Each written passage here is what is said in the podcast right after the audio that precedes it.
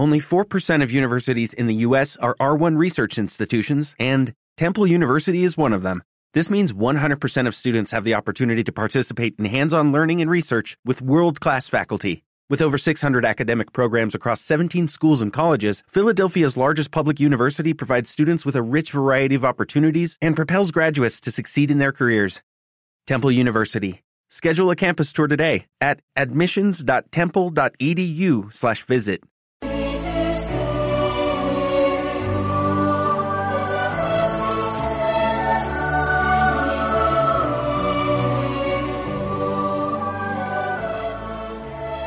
San Francisco de Asís.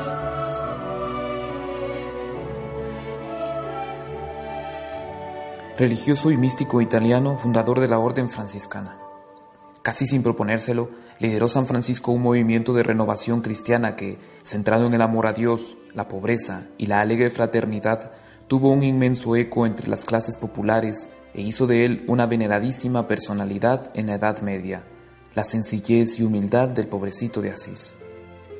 Hijo de un rico mercader llamado Pietro di Bernardone, Francisco de Asís era un joven mundano de cierto renombre en su ciudad.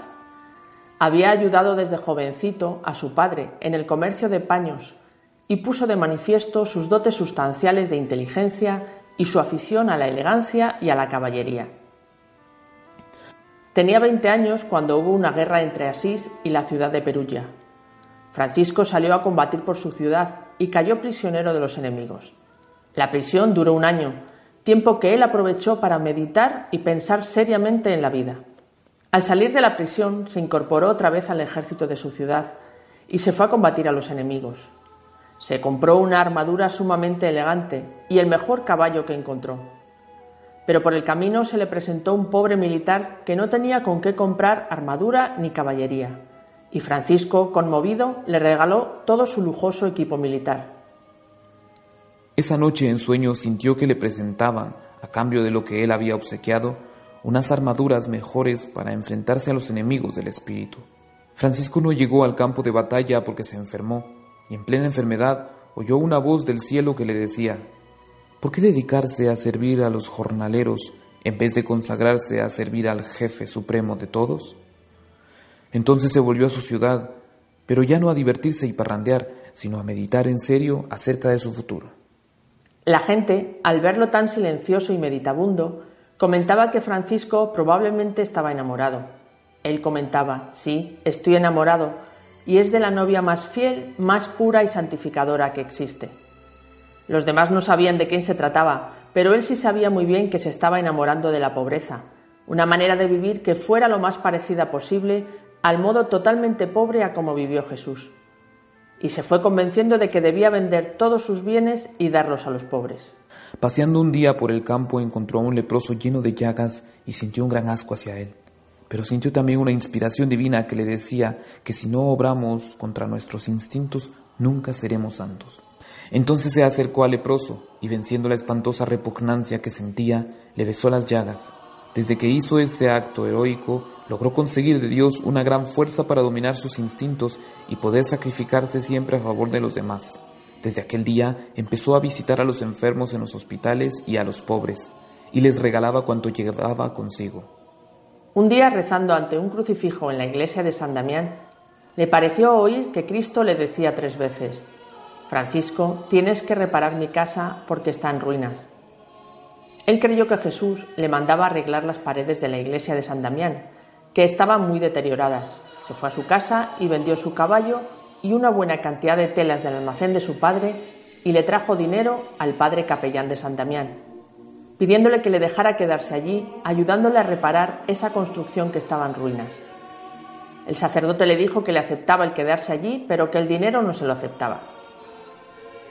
Pedro Bernardone demandó a su hijo Francisco ante el obispo, declarando que le desheredaba y que tenía que devolverle el dinero conseguido con las telas que había vendido.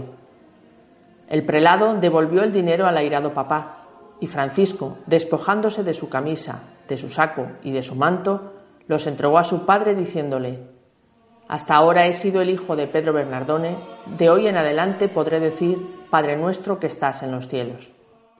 Después se dedicó a levantar y a reconstruir la iglesia de San Damián, y para ello empezó a recorrer las calles pidiendo limosna. La gente que antes le había visto rico y elegante, y ahora le encontraba pidiendo limosna y vestido tan pobremente, se burlaba de él, pero consiguió con qué reconstruir el pequeño templo.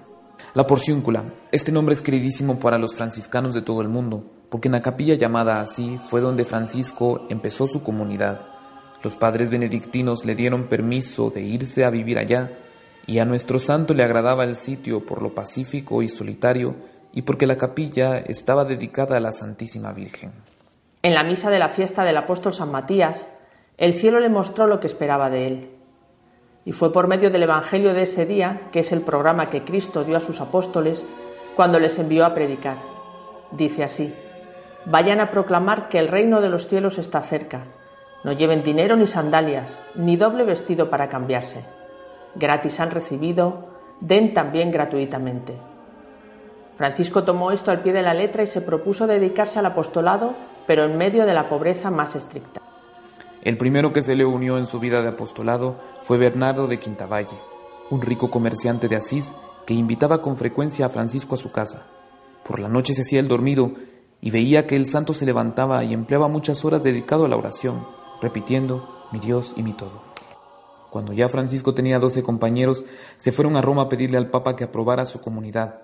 Viajaron a pie, cantando y rezando, llenos de felicidad y viviendo de las limosnas que la gente les daba. En Roma no querían aprobar esta comunidad porque les parecía demasiado rígida en cuanto a pobreza. Pero al fin un cardenal dijo, no les podemos prohibir que vivan como lo mandó Cristo en el Evangelio. Recibieron la aprobación y se volvieron a Asís a vivir en pobreza, en oración, en santa alegría y gran fraternidad junto a la iglesia de la Porcíncula. Francisco se retiró por 40 días al monte Alberni a meditar, y tanto pensó en las heridas de Cristo que a él también se le formaron las mismas. Dispuso ir a Egipto a evangelizar al sultán y a los mahometanos, pero ni el jefe musulmán ni sus fanáticos seguidores quisieron aceptar sus mensajes. Entonces se fue a Tierra Santa a visitar en devota peregrinación los santos lugares donde Jesús nació, vivió y murió, Belén, Nazaret, Jerusalén. En recuerdo de esta piadosa visita suya, los franciscanos están encargados desde hace siglos de custodiar los santos lugares de Tierra Santa. Por no cuidarse bien de las calentísimas arenas del desierto de Egipto, se enfermó de los ojos y cuando murió estaba casi completamente ciego. Un sufrimiento más que el Señor le permitía para que ganara más premios para el cielo. San Francisco de Asís, que era un verdadero poeta y le encantaba recorrer los campos cantando bellas canciones, compuso un himno a las criaturas. Alabado sea mi Señor por el hermano Sol y la Madre Tierra, y por los que saben perdonar. Le agradaba mucho cantarlo y hacerlo aprender a los demás, y poco antes de morir hizo que sus amigos lo cantaran en su presencia. Su saludo era paz y bien. Cuando solo tenía 44 años sintió que le llegaba la hora de partir a la eternidad. Dejaba fundada la comunidad de franciscanos y la de hermanas clarisas con esto contribuyó enormemente a enfervorizar la Iglesia católica y a extender la religión de Cristo por todos los países del mundo. El 3 de octubre de 1226, acostado en el duro suelo, cubierto con un hábito que le habían prestado de limosna y pidiendo a sus seguidores que se amen siempre como Cristo les ha amado, murió como había vivido, lleno de alegría, de paz y de amor a Dios. Cuando apenas habían transcurrido dos años después de su muerte, el sumo pontífice le declaró santo. Pasó por el mundo enseñando a amar la naturaleza y a vivir desprendido de los bienes materiales y enamorado de nuestro buen Dios. Fue San Francisco de Asís quien popularizó la costumbre de hacer pesebres para Navidad.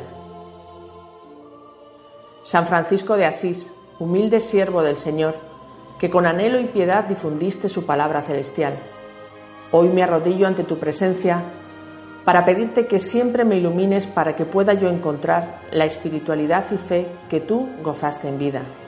Sé que concederás este deseo, pues solo lo hago en beneficio del Santo Padre.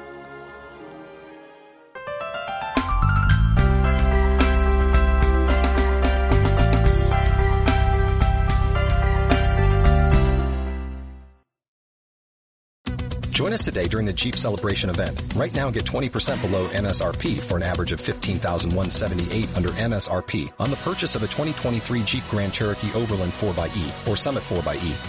Not compatible with lease offers or with any other consumer incentive offers. 15,178 average based on 20% below average MSRP from all 2023 Grand Cherokee Overland 4xE and Summit 4xE models in dealer stock. Residency restrictions apply. Take retail delivery from dealer stock by 4-1. Jeep is a registered trademark.